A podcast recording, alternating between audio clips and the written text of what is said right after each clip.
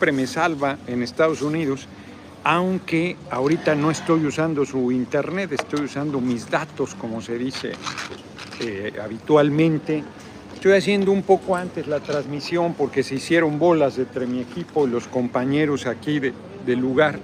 A este sí, sí le ponen el internet para las efemérides, por favor. Se, se hicieron bolas eh, entre mi equipo y el equipo que viene por mí y entonces pensaron que llegaba más tarde, va a tardar media hora en llegar el compañero, entonces en lo que llega pues comento con ustedes cómo están las cosas.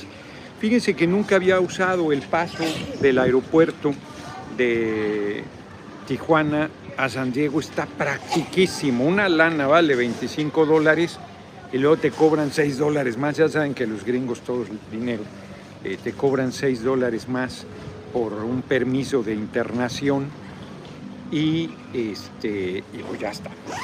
Ya estamos, fue rapidísimo, no tuve mayor contratiempo, es la primera visita que hago desde que terminó la pandemia y se retiró la exigencia de la vacuna obligatoria y la, la furia del converso, la mujer de la aduana, era de origen latino y era más agria que los anglosajones.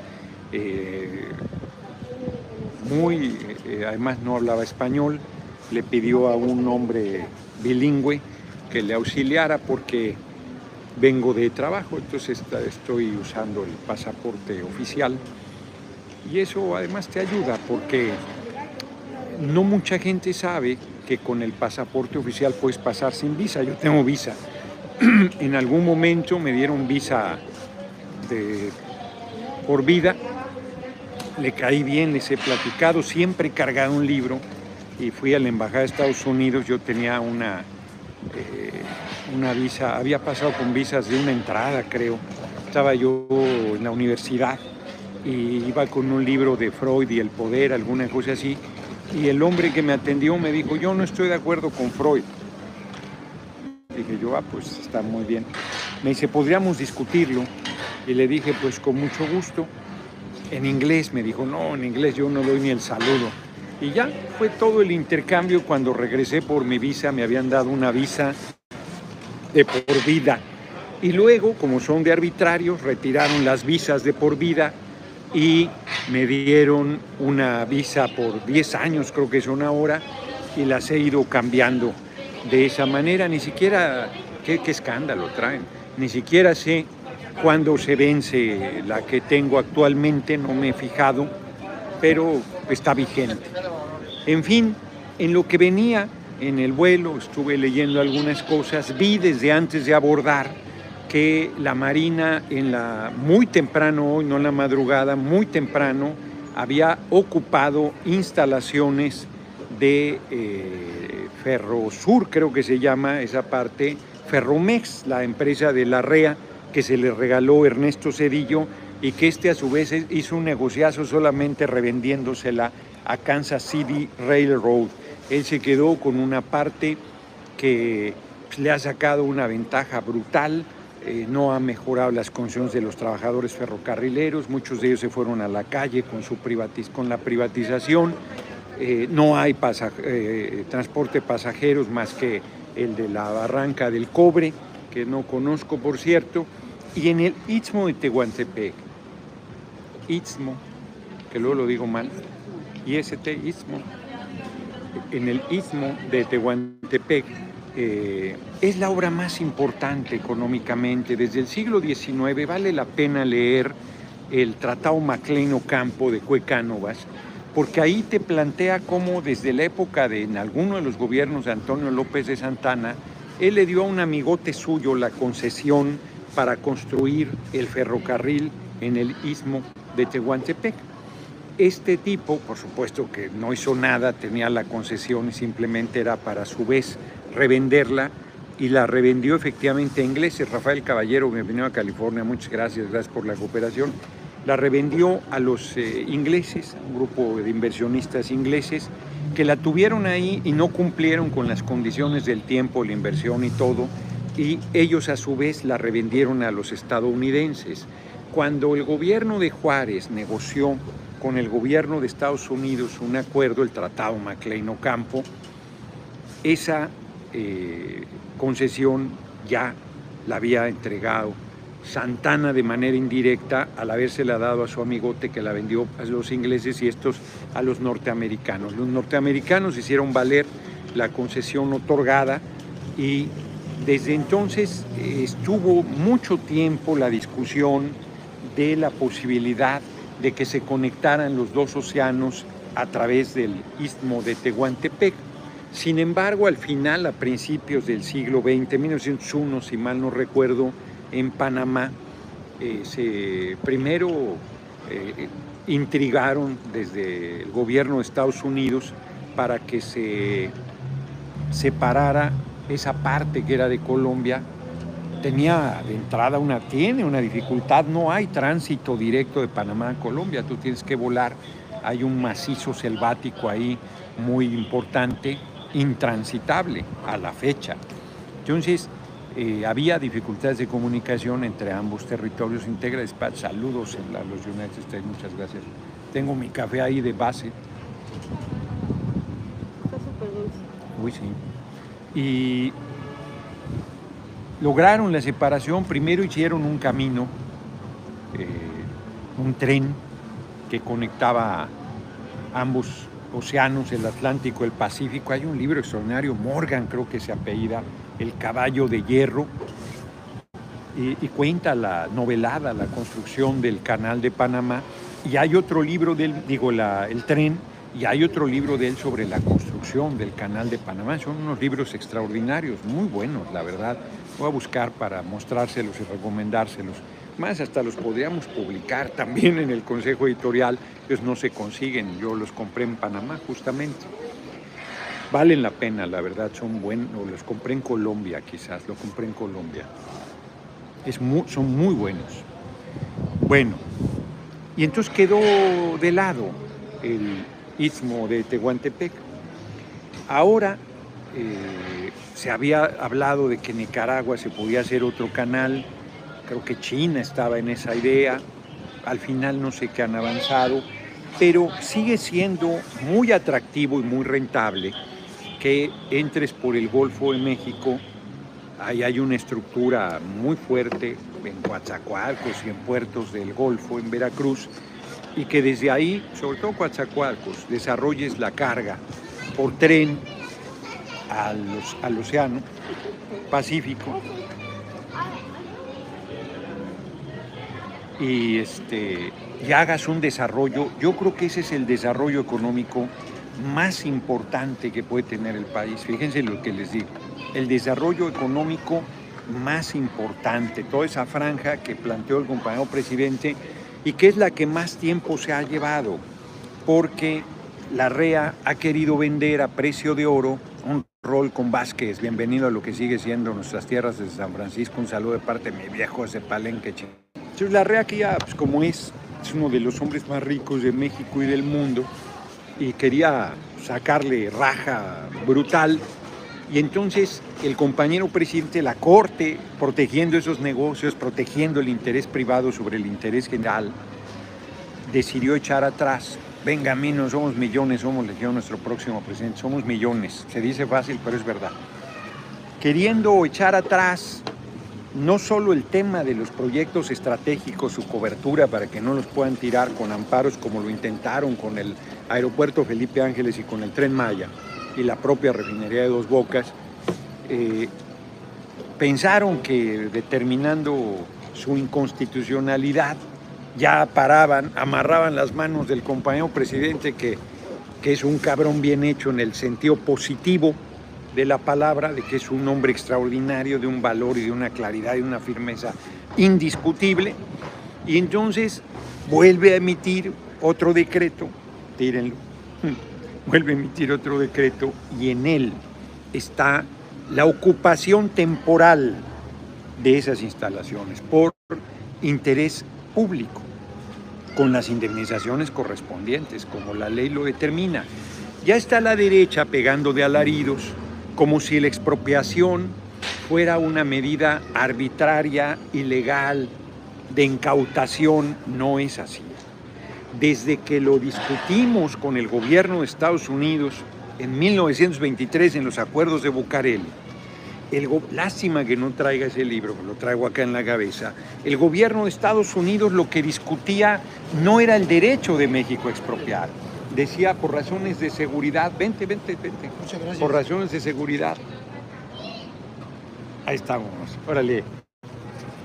Ahí estamos. Mi respeto. Muchas gracias. Un paisano acá trabajando de este lado de Nayarit en un trabajo humilde como toca muchas mexicanas y mexicanos. Entonces, el gobierno de Estados Unidos no discute nuestro derecho a expropiar. Es una decisión soberana. No lo discutió en 1923, que no reconocía al gobierno de Obregón. No lo discute nunca. No se discute en el TEMEC. Ese es un derecho de las naciones y es una medida perfectamente legal y legítima. Están queriendo presentarla como comunista, como socialista, como arbitraria. El próximo presidente de Estados Unidos, muchas gracias quién sabe cómo dice, eh, eh, o algo así. Este, es, una, es una medida constitucional, legal, ahora sí que aquí en China y en Estados Unidos y en el mundo. Y Estados Unidos lo que discutía no era que no expropiaras, si así eh, era necesario para los intereses soberanos de la nación. Lo que discutía es que pagaras de contado la indemnización correspondiente y cómo se determinaba. Ahí estamos. Vente, vente, tómatela, vente, vente. Lo que discutía era sí, que, tenía que ser en efectivo, porque ahí estamos. Gracias. Órale, gracias a ti. Porque, gracias igual. Porque México pagaba con bonos, con 5% de interés al año, en un plazo razonable para ir pagando el capital total.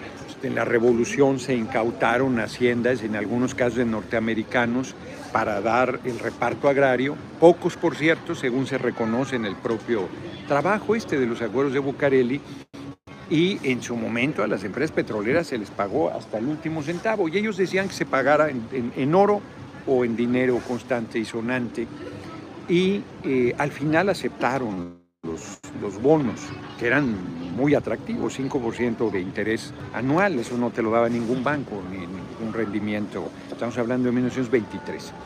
Entonces, la expropiación es una medida legítima, que se espante el ignorante, que se espante al que quieran cuentear, pero ni siquiera hay eso.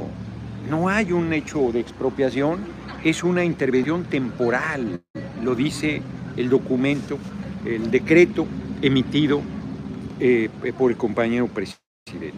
López Obrador en absoluto apego a, su, a sus atribuciones como titular del Poder Ejecutivo. Él sostiene que esa ocupación temporal inclusive plantea las medidas de garantía que los propietarios y, el rendimiento que hay que pagarle eh, al nivel comercial eh, que, este, que los accionistas tienen derecho. No, no está eh, diciendo matanga, dijo la changa, a pesar de que se la regaló Cedillo, a pesar de que fue un negocio inmoral, ilegal, a pesar de que era patrimonio del pueblo que regalaron como si fuera de ellos, a pesar de todo eso, la medida está realizada en estricto apego al marco constitucional y garantizando la propiedad, garantizando la propiedad porque no está expropiando, es una intervención temporal, garantizando su rentabilidad, garantizando su inversión y garantizando la conservación, la preservación de eh, bien por utilidad pública intervenido temporalmente. No hay discusión. Bueno, claro que hay discusión porque la derecha sí todo el tiempo intriga, miente, tergiversa, pues en este caso lo va a hacer con mayor fuerza. En este caso lo va a hacer de forma mucho más eh, intrigante. Ya había a Marco Cortés, ese inútil, que, que haciendo presidente del PAN ni siquiera figura en los posibles aspirantes a la presidencia de la derecha. Ricardo Anaya desde la presidencia del PAN se los caminó a todos, ¿no? Y este simple no sirve para nada, diciendo que es una medida eh, de incautación diciendo tonterías. Es perfecta, así como las privatizaciones fueron legales. La recuperación de lo que es del pueblo es legal, pero ni siquiera es eso. Porque dijeras, eh, es un decretazo que dice basta del robo, basta el saqueo y viene para el pueblo lo que es del pueblo. No, no, que no lo había yo pensado, ¿eh? en vez del Congreso Constituyente, una acción del Ejecutivo, habría que estudiarlo. Si eso es posible, habría que pensarlo. Yo creo que es mejor una decisión de una soberanía, de una representación del pueblo, donde estén los empresarios, donde estén los oligarcas, donde esté toda la representación nacional, toda, toda. Me parece que es la manera más pulcra, más... Eh, que más legitimidad tendría además después pasar por una votación donde ellos tienen la enorme ventaja de con los medios eh, intrigar todo lo que quieran. Ahorita se les atraviesa el sábado y domingo, tengan para que aprendan, para que se eduquen, pero seguirán el lunes planteando que es una medida este, arbitraria, que es un dictador, que está pasando por sobre la inversión, que está rompiendo el orden jurídico y la certidumbre este, jurídica de los inversionistas, que espanta la inversión, pues una medida perfectamente legal y legítima, que yo desde hace tiempo había escuchado las pretensiones desproporcionadas de la REA, que no tiene llenadera, hombre, es, creo que es el segundo o el tercer hombre más rico de México y de los más ricos del mundo, tiene miles de millones de dólares, no quiso invertir para recuperar los cadáveres de los mineros de pasta de conchos que ahí siguen. Arcadio Barrón, gracias por tu inversión. Y ahora se va a tirar al piso y a decir barbaridad y media, pero qué escandalosos son aquí. ¿eh? Este, pues van a ir con todo. Yo hoy le decía a Ricardo Monreal, porque hubo una reunión de la Comisión Bicameral que les iba a compartir, pero en otro momento les compartiré reflexiones de especialistas de todo el espectro del país sobre los temas de la participación de eh, el ejército, eh, de las Fuerzas Armadas en materia de seguridad pública y, les quiero compartir las críticas, las preocupaciones, porque hay una comisión bicameral de la que formo parte, que preside Ricardo Monreal, es eh, un hecho sin precedentes, es un hecho histórico para control del poder legislativo sobre el Ejecutivo y sobre todo sobre las Fuerzas Armadas en su participación en cosas de seguridad pública. Cada seis meses nos tienen que entregar el informe. A finales de este mes nos entregarán el primer informe correspondiente una vez que se aprobó la legislación eh, sobre el particular. Y hoy oímos a una decena de especialistas, eh, Samuel García me parece, ahí trae, lo que pasa es que está en el libro y no quiero hacer un desastre ahorita, este, a ver si lo puedo sacar, pero unas hojitas, ya lo saqué unas hojitas que aquí traigo. Gente todo el espectro, miren, aquí tengo los nombres. Eh, Samuel González, Samuel González, todos hicieron muy buenas intervenciones. Edgardo Buscaglia, que tiene muchos fans a mí, no me convence mucho. María Elena Morera, de derecha, de derecha. Alejandro Madrazo Layuz no estuvo, estuvo Ernesto López Portillo, una muy buena intervención. Santiago Aguirre del Centro Pro, crítica eh, eh, muy, muy de tomos enriquecedora, Emilio Bizarretea, Pedro Isnaro de la Cruz, Luis Eduardo Méndez Cacho, Gerardo Rodríguez Sánchez, Jesús Gallego Olvera, y hubo un hombre en especial que no estaba en la lista, Alejandro Madrazo Layuz, que es una posición, yo creo que más que una crítica demoledora, una crítica, yo diría que panfletaria, porque con preocupaciones legítimas sobre eh, la crítica a, la militarización o a la participación, diría que a la participación de las Fuerzas Armadas, que es un fenómeno mundial, por cierto. Uno de ellos compartió datos de la ONU. Este, a la participación de las Fuerzas Armadas en materia de seguridad frente a los fenómenos terribles que hay en el mundo, hubo un hombre, creo que fue el mismo, bien interesante que dijo, se debe hacer más uso de la inteligencia que de la fuerza bruta, no lo dijo así, pero eso estaba planteando. Y sin embargo, la, la mano dura es lo que es lo que el clamor popular respalda. Pues hay un montón aquí, aquí en el movimiento de amantes de Bukele, que es un facho y es un cretinazo. Entonces, muy interesante, muy interesante, pero este hombre, Madrazo Layuz, que tiene apellidos muy cuestionables, pero tiene una posición, digamos que radical en el sentido peyorativo, Voy a decirnos que era una farsa, que no servía para nada esa reunión, que no servía para nada esa comisión bicameral y que el ejército iba a seguir haciendo lo que le dé la gana, sin proporcionar datos, por cierto, que sea de más violencia sin proporcionar datos. Me parece que en ese sentido le faltaba seriedad a su intervención, aunque las reflexiones eh, eh, críticas duras siempre son de utilidad, más allá de que compartas o no el contenido.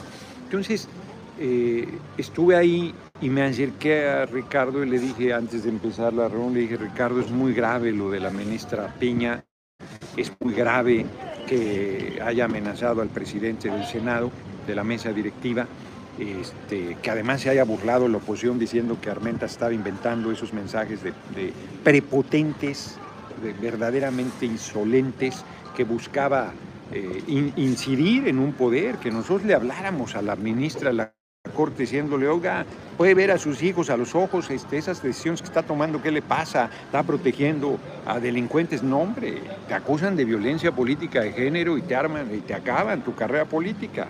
Y ella puede impunemente decirte las majaderías que quiera, tan tranquila.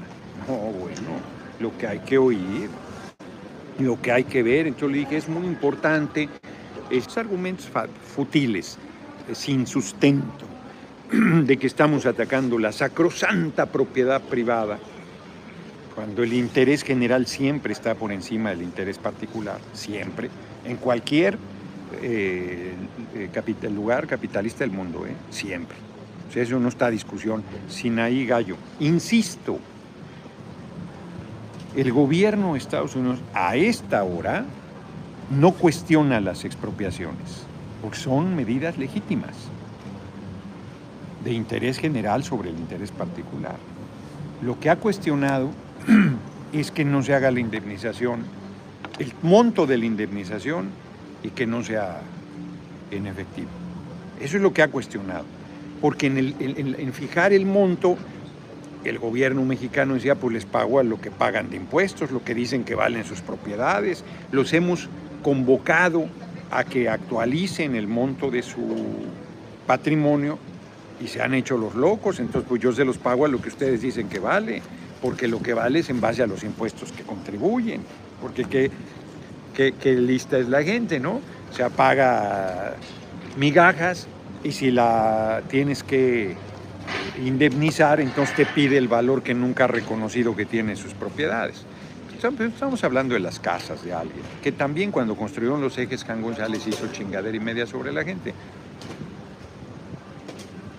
Estamos hablando de un negocio, estamos hablando de la estructura ferroviaria que era del país y que regalaron este tipo y que a pesar de eso no está en la discusión eso.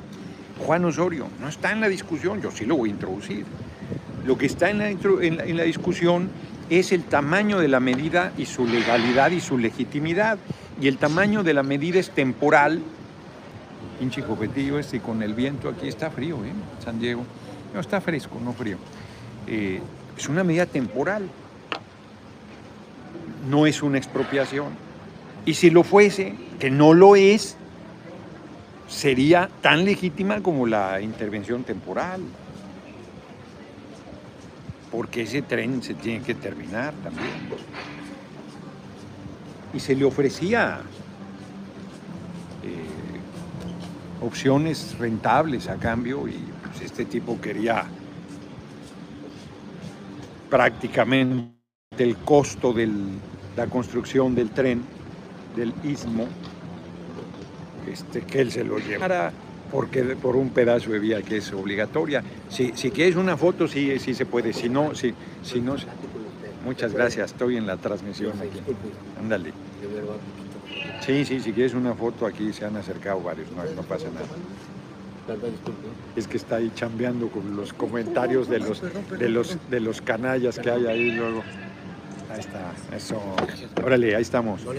Eso, muchas gracias. Muchas gracias. COU 121 dijo que lo escuchan significa que va muy bien, exacto. Fuera mal si lo mencionaran, en mi caso le harían. Sí, yo creo que salió contraproducente. Ese tema no lo vamos a alcanzar a abordar seguramente. Comentaré algo.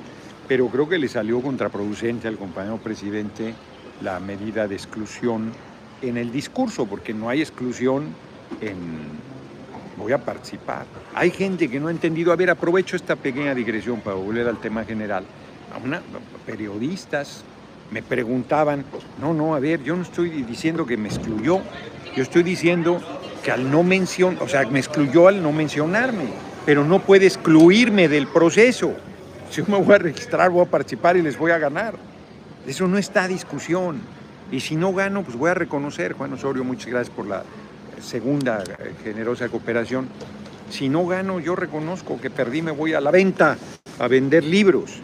No, yo lo que quise detener, y creo que se está logrando, es el sectarismo y la intriga en mi contra. ¿Por qué no lo menciona? Algo les sabrá. Desde los bobos que dicen, es que no es de Morena, estoy en la fracción de Morena. Tengan tonterías. Estoy en la fracción de Morena. Me puedo afiliar a Morena en el momento que quiera.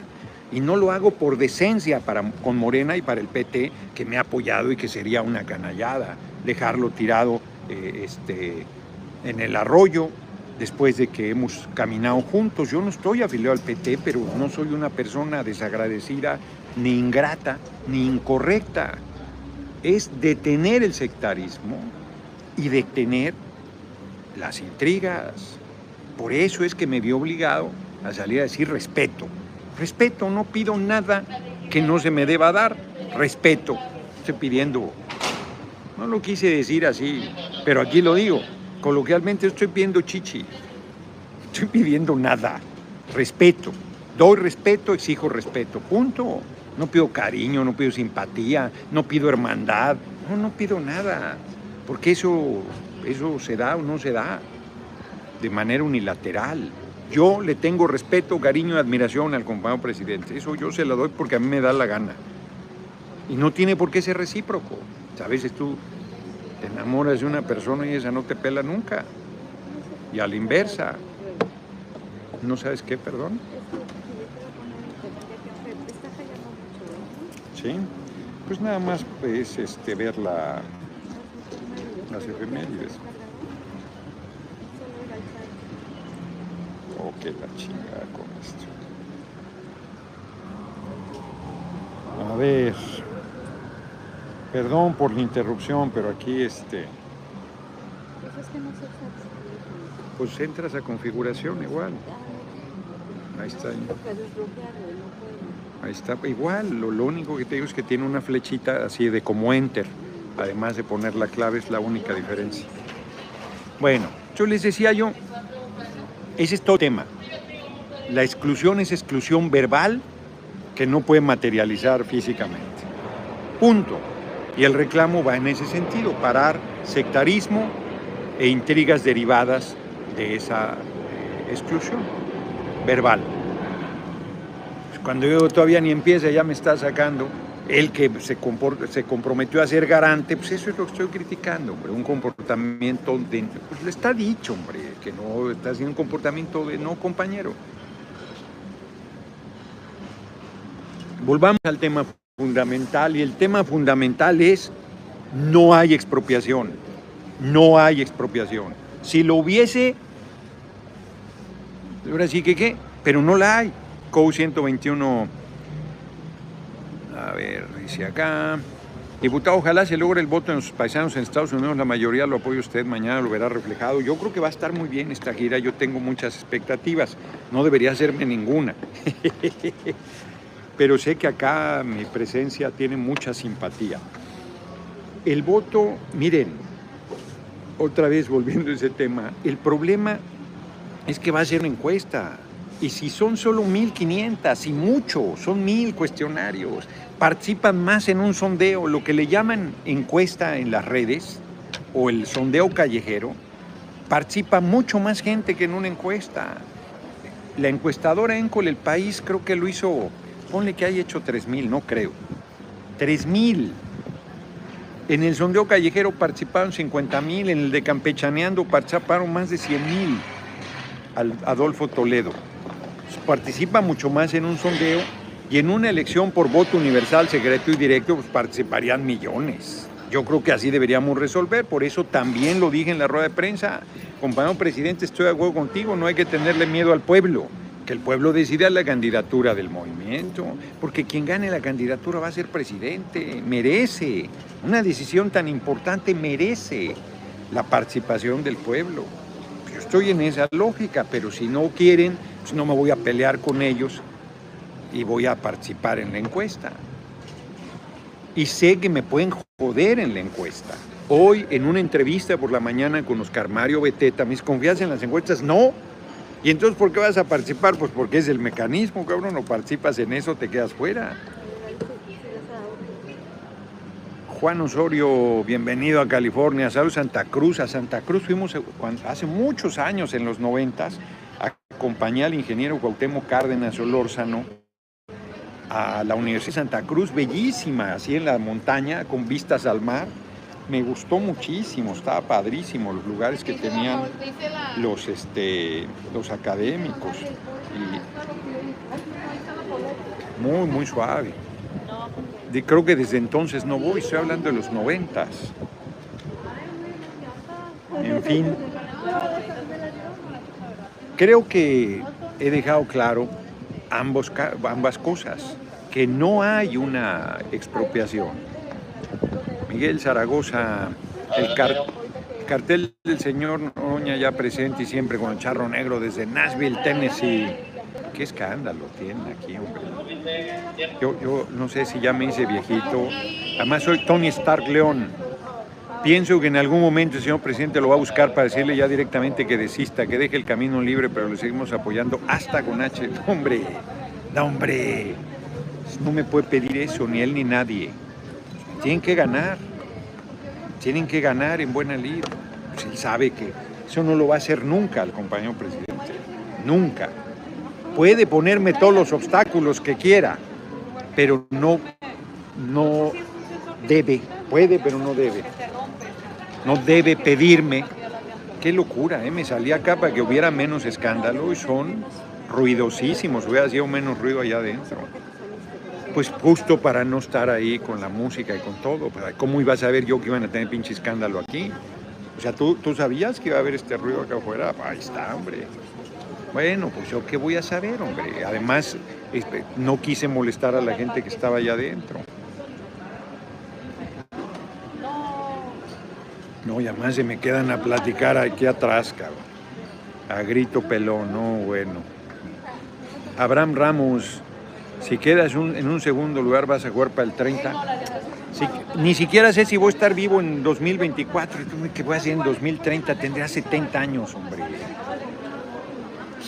Hoy, hoy, carpe diem, vivir el momento, hoy Hoy, aquí y ahora, el mañana no existe. Aquí cruzo y me encuentro con una de las clásicas balaceras de Estados Unidos y me hacen picadillo, cabrón, se acabó. El 2024, el 2030 y todo, adiós. A otra cosa, a la nada, perpetua. No, eso, eso, se hacen planes como si fueras eterno. Eso no existe. Hoy es nuestra oportunidad. Ya veo que hay flaqueando algunos, ¿eh? Vi un compañero de una cuenta que era muy noroñista y todo, ya se dobló, no voy a decir su nombre, no lo quiero molestar, ya se dobló, ya dijo que va con Claudia porque ya le impusieron que Claudia debe ser. Pues si alguien tiene tan poca voluntad, no nos sirve para una lucha tan dura. Para esto se necesita gallas, para esto se necesita convicción. Violeta Caro, bienvenido a California, diputado Noroña. Mañana estaremos allá en todo listo en la Plaza del Mariachi. Mañana estaremos allá. Muchas gracias por su cooperación generosa. Traigo todos los libros de la Casa Blanca que tenía, son nomás como 10, Así que valen oro. No tengo y no, no he vuelto a mandar a hacer otra edición. Carlos Gutiérrez, ¿cuándo estará por Mexicali? Organización desde abajo, Popular Izquierda para profesar desde vender la transformación. Noroña, el que sigue debo ir porque más que de ir a, San Luis Río Colorado. Yo, y rehicieron la agenda. Yo les pido paciencia a los que son de lugares eh, más pequeños. Yo estaba oyendo a todos lados. Les pido paciencia porque de aquí a julio, de aquí a agosto, hay una estrategia de concentración en, lugar, en capitales, en lugares este, del mayor padrón electoral, porque nos impusieron los tiempos de que en agosto, máximo septiembre, se decide la candidatura. Entonces les pido su, su comprensión, pero que no paren, que ustedes sigan trabajando abajo, lo, convenciendo a la gente que ponga esa cartulina, Noroña es pueblo, o el pueblo decide Noroña es el que sigue. Sí, paciencia. Entonces, yo les pido este, su, comprensión. Quiero ir a todos lados, iré a todos lados. Pase lo que pase, seguiré recorriendo el país. Vamos a ganar. No, no se empiece. Ya se están derrotando, cabrones.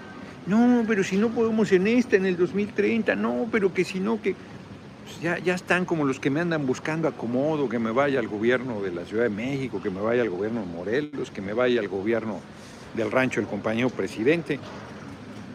No, no, no, no, estamos firmes en lo que estamos buscando. A ver, hay quienes no han entendido nada, insisto. La exclusión es que no me haya nombrado y, que el que me nombre o no me nombre decide. No, quien decide es el pueblo. Yo me voy a registrar, yo voy a participar.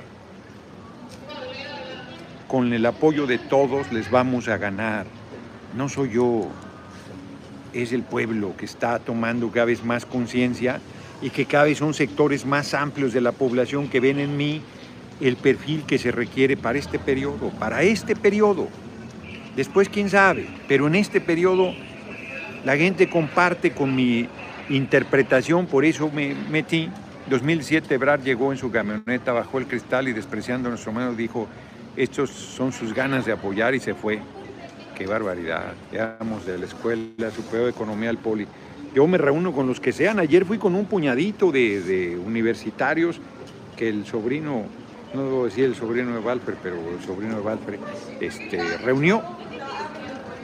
Dijo que al llegar 400 yo sabía que no, llegó un puñadito y fui, le, estuve una hora con ellos, no, no los, no los eh, menosprecié ni nada, aunque me parece que no es correcto, pero no, con lo que haya. Si estuviéramos tres en la Plaza del Mariachi, con tres platico, cabrón. Si mañana en el cajón estamos cuatro, como decía mi abuela, tres gatos, pues tres gatos platicamos. Víctor Bulcaica tiene una estrategia de marketing, todo mi apoyo. Este, no tengo ninguna estrategia de marketing. Yo estoy recorriendo el país y ahora voy con poblaciones de mexicanos en Estados Unidos. Me dijo que media hora puro pedo, o sea. Sí, por eso. Es que nos íbamos a ir mejor al hotel y hubiera transmitido en mejores condiciones allá, porque me pone neuras el ruido a mí. Ya, ya mejoró. Sabía que no iba a llegar en media hora el compañero, que ya sabes, ¿no? Que a las nueve le dijeron que llegaba, o que a las siete, o no sé qué chingazo. Que a las siete. Pero bueno, pero bueno, ahorita vamos directo a Telemundo. Fíjate, hoy vamos directo a Telemundo. Y no, no desayuné, no comí. O sea, me comí ahí un pinche cuerno con jamón y queso. Comí un poquito de fruta. En fin, ya cenaré. Pero son cosas que no, no me deberían pasar. Noralba Shonane Robles hizo su entrevista con Ricardo Sevilla, sí, ayer, claro, de, de 9.10 a 10 y 10, ayer en la noche. Y hoy en la mañana con Oscar Mario Beteta, luego fui a la reunión de la bicameral, yo me fui hecho la raya al aeropuerto, tres horas de vuelo.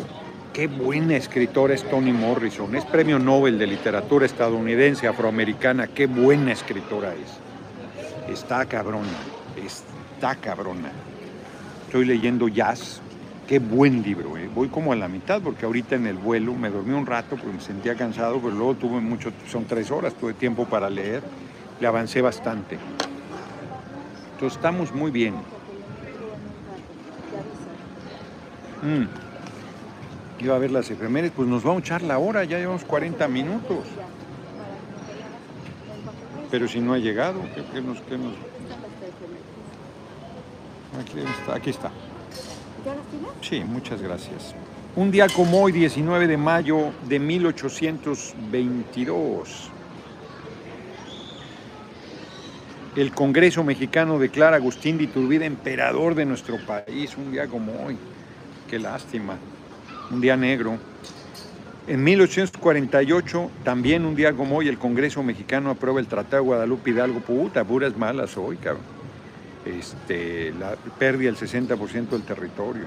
Un día como hoy, mira, para poner, ¿qué tal? Llego a Estados Unidos, Abraham Ramos tome apoyo para nuestro próximo presidente, lo voy a comentar mañana, que un día como hoy se perdió el 60% del territorio en la firma del Tratado de Guadalupe Hidalgo para poner fin a la invasión estadounidense y vender con una pistola en la cabeza. Nazario Silva, saludos diputados, estamos en la lucha, muchas gracias por la cooperación. Este, vender, Roberto Ibarra Aldaco, muchas gracias por la cooperación, más del 60% del territorio en 15 millones de dólares. Y de ahí se descontaron las indemnizaciones que ellos mismos exigían. Creo que quedó como 5 millones.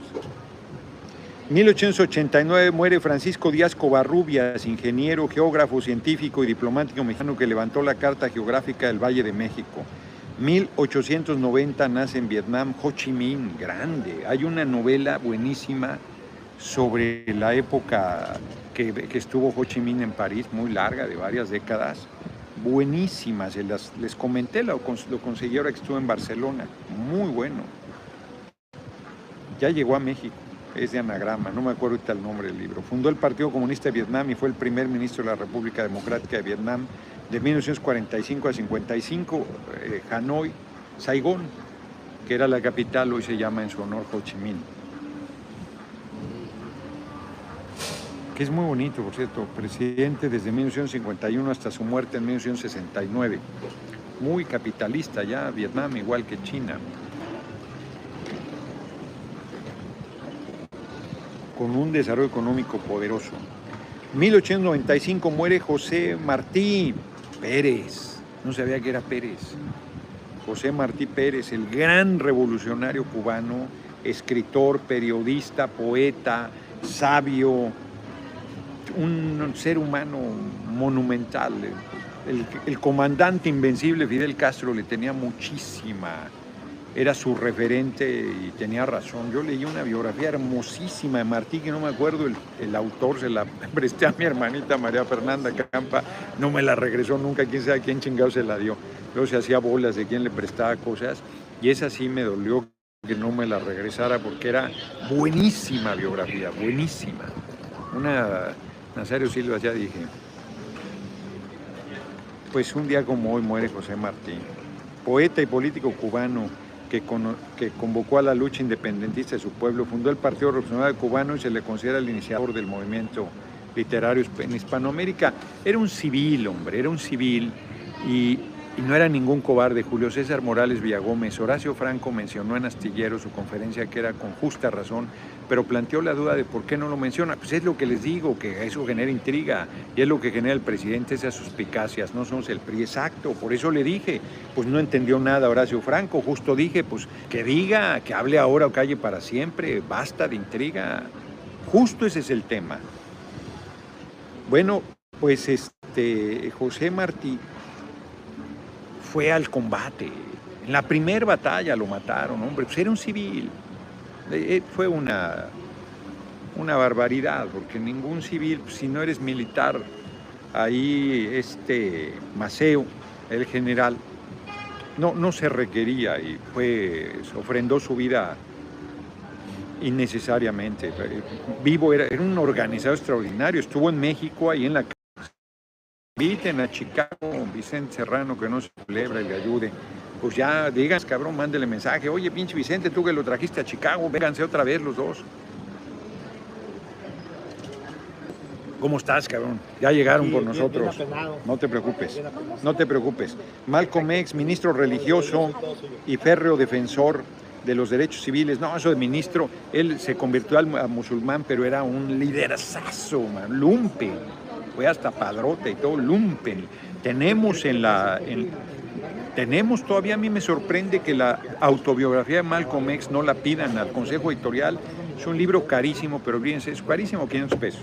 Pero olvídense de eso, es una joya, es de lo mejor que he leído, la autobiografía de Malcolm X. Es una, es una cosa extraordinaria, el tipo muere sabio, asesinado en, en el Harlem, en un teatro hay unas fotos de él recibiendo a Fidel Castro cuando no lo querían recibir en ningún hotel en Nueva York y se lo llevó al, Harlem. Y en un hotel ahí modesto, ahí están, ahí platicando. decía Malcolm X, si eres eh, enemigo de Estados Unidos, eres mi amigo. 1932 nace en París, Francia, Elena Poniatowska, Elenita, un día como hoy, larga vida, Elena Poniatowska del 32 tiene ya 89 años, ¿no? 32, 8, 40, 68 y 23. No, tiene más, ¿no? Tiene 94, creo. Ya no sé hacer cuentas. Activista mexicana, 91, hoy cumple 91. Aquí, aquí dice yo acá haciéndome bolas. No, ya, ya, ya tengo que volver a hacer. Se vuelve uno flojo, hombre. Yo era buenísimo para las cuentas mentales. 91 años. La primera mujer mexicana a recibir el premio Cervantes. Así es que nos vemos, cumplimos, nos vemos, abrazados, estoy muy contento. Les voy a confesar, era una prueba importante hoy mi ingreso a Estados Unidos, era una prueba importante y pasé sin que me molestaran. Mi opinión propone es que en la elección para el candidato del movimiento nos tomen en cuenta los que estamos acá y van a arrasar tres por uno. No, hombre, si no quieren hacer elección en México, menos en Estados Unidos, cabrón, claro que les ganaría, claro que les ganaría. Nos vemos si algo le debía yo a Starbucks, porque en la Torre Trump, gracias a su internet, pudimos transmitir en vivo, hoy le pagué, cabrón, porque qué pinche comercialote le hice. No, hombre, qué comercial, que joden de todo, hombre. Entonces, que jodan con lo que quieran, les mando un abrazo. Era el único café que había aquí. Mamones. Nos vemos hasta mañana, 6 de la tarde, hora a las 5 de, aquí es el, la, las 5, ¿qué hora es allá? Las 5, las 3 allá en México. Dos, horas de diferencia para adelante o para atrás. Para adelante, es, más adelante allá que aquí. O sea, a las 5 de Los Ángeles. Son las 7 allá. Son las 7. Bueno, dos, dos horas. Entonces yo creo que mañana a las 6 de la tarde transmito, hora de México. Pero ya les diré, abrazote, nos vemos. Llegó Agustín desde Los Ángeles, ¿vienes, verdad? No, viene desde Los Ángeles, cabrón. Sí, viene desde Los Ángeles y él nos va a mover para todos lados. No, hombre, muchas gracias, Agustín García. ¿Quieres darles un saludo, cabrón? No, está penado, pero no, hombre, viene desde, Viene, desde Los Ángeles, o sea, de su esfuerzo, su lana y todo. No, no, al contrario, muy agradecido. Aquí me hubieran venido los compañeros de San Diego, que les queda más cerca, hombre, pero él me va a mover para todos lados. Nos vemos, nos vemos mañana. Muchísimas gracias por sus cooperaciones que llegaron a 250 dólares con 89 centavos. Vamos a subastar los libros, solo dos me pidieron y los solos vamos a poner en subasta. Adiós.